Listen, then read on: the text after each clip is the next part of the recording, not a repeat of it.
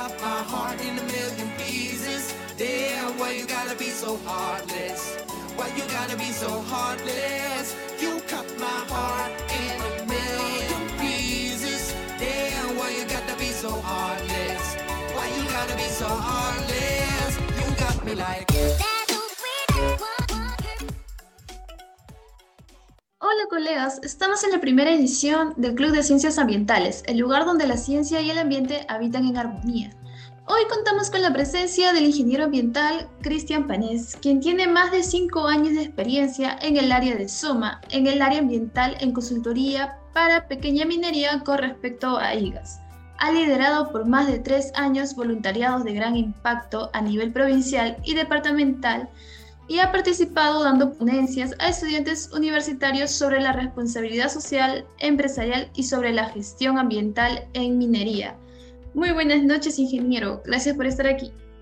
¿Qué tal? Muy buenas noches con todos. Eh, sí, un gusto de poder participar eh, en este pequeño podcast que están realizando ustedes. Gracias, ingeniero. Este podcast eh, significa mucho para nosotros ya que tenemos varias inquietudes con respecto a la aplicación de nuestra carrera ya en el campo laboral. Dentro de las preguntas que se han formulado tenemos una, ¿no? ¿Cuál es, fue su primera práctica profesional que realizó usted? Eh, bueno, eh, mi primera práctica profesional, bueno, la preprofesional la realicé en el área de Soma, en el tema de consultoría, eh, por el año 2016. bueno, actualmente el área de Soma es muy es muy pedida, por decir decirlo, por varios este, por varias carreras, no tanto ingeniería ambiental, ingeniería de seguridad, ingeniería química, ingeniería minería, entre otras carreras, ¿no? Y es un gran es un gran, digamos, apoyo eh, conocer de esta área. ¿Por qué? Porque nos permite ver todo el tema de seguridad con respecto a cualquier tipo de industria, cualquier tipo de sector. Qué interesante, ingeniero.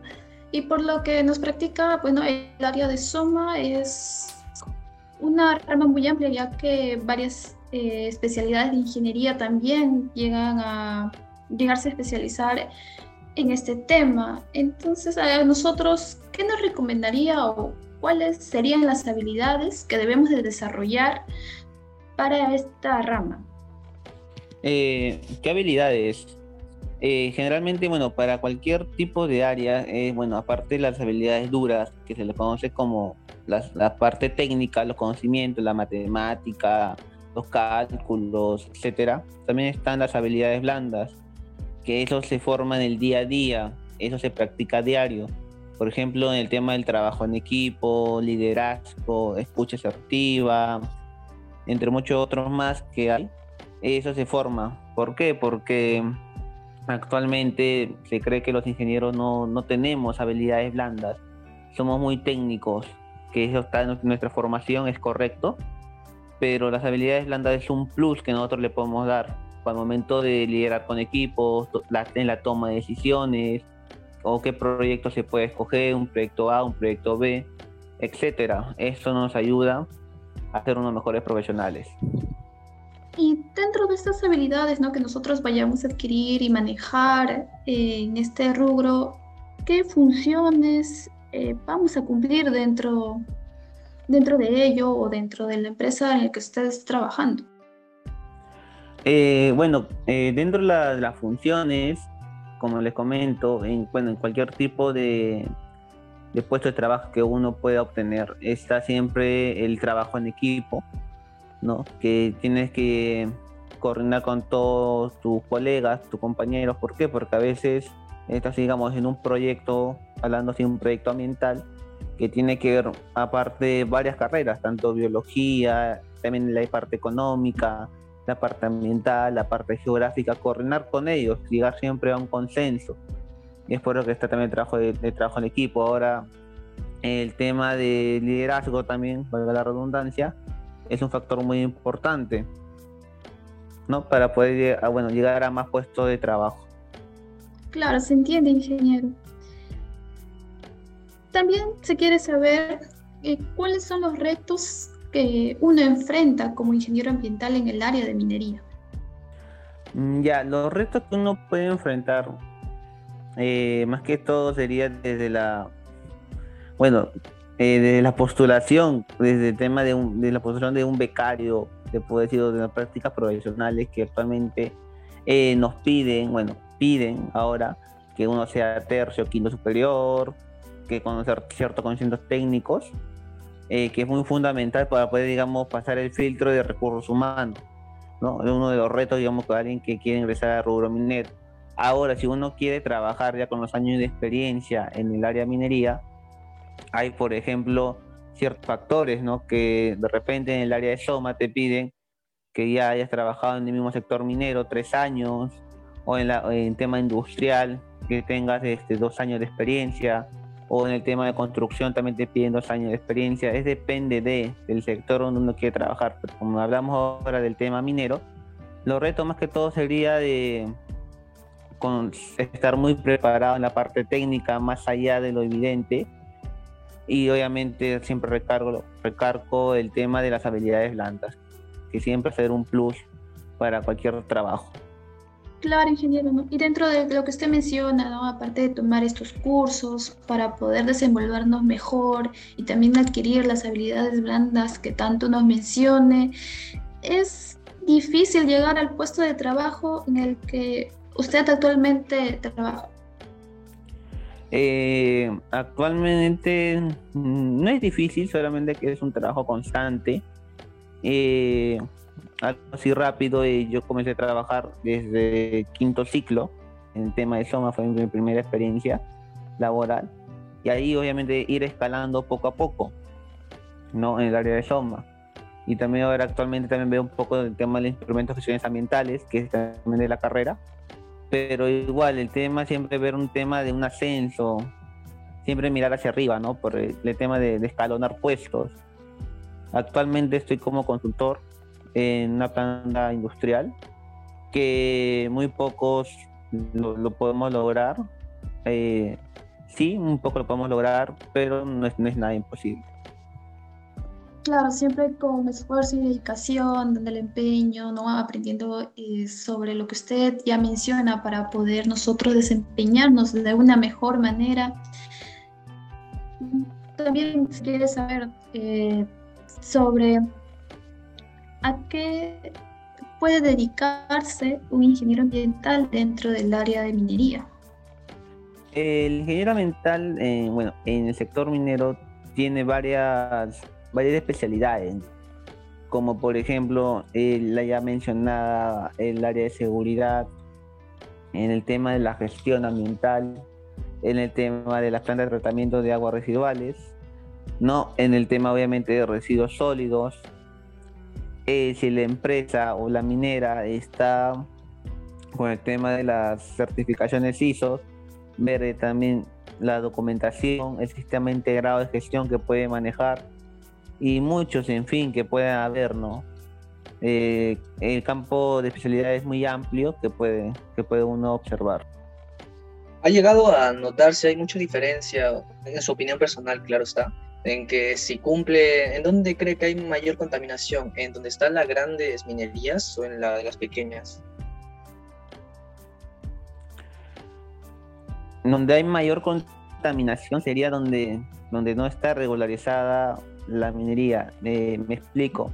Eh, por ejemplo, donde no hay, este, digamos, un minero formalizado, porque si hablamos de pequeña minería, hay mineros formalizados y no formalizados también valga la redundancia, también hay minería ilegal, se podría decir, o mejor dicho, extracción ilegal de minerales, porque así sería la palabra técnica, es donde más hay contaminación, ¿no? Lo que no son, digamos, los formalizados, es donde sí hay mayor contaminación. Porque si hablamos del tema de la formalización, eh, tanto en pequeña minería o la minería formal o la gran minería, cumplen sí con los, con los requisitos ambientales pero si hablamos de tema de contaminación, eh, en la donde hay extracción ilegal de minerales, eh, es donde hay mayor contaminación. Caso que tenemos este, Madre de Dios, por ejemplo. Como ha mencionado de la parte social, ¿en dónde cree, bueno, en todo referente de la parte industrial, que también ha dicho que había, había comentado que había trabajado y en la parte de, la minería de las empresas y todo, ¿en cuál de todos esos lugares ha visto que las personas este, que trabajan a su alrededor son más conscientes de, de este, evitar contaminar el medio ambiente? ¿Cómo te lo puedo decir? Eh, siempre va a haber, en, digamos, en un grupo, para, darte un ejemplo, de 100 personas que estamos, eh, trabajamos en una empresa, eh, si todos, no todos te van a cumplir a grandes rasgos. Siempre habrá, habrá siempre un rebelde o dos rebeldes, por decirlo así, que no, no quieren cumplir con lo estipulado. Y siempre vas a encontrar en, en cualquier parte, o sea, tanto en tu entorno familiar o en tu entorno de barrio, por decirlo así, en tu entorno laboral siempre va a haber siempre un par de rebeldes, digámoslo así, que no van a cumplir con lo que uno estipula, tanto en el tema de seguridad o en el tema ambiental. ¿Por qué? Porque a veces eh, no se, no, uno no puede llegar o simplemente eh, ya están acostumbrados hasta cierto punto de que eh, no, no cambian su forma de percepción. Ya veo, pero este, cuando, ¿en dónde ha visto que hay mayor acumulación de personas? Como había mencionado cuando estaba trabajando en la parte social en una de las, este, de las minerías, eh, ahí vio que la gente sí le presta atención o este, como que le daba igual, por no decir otras cosas.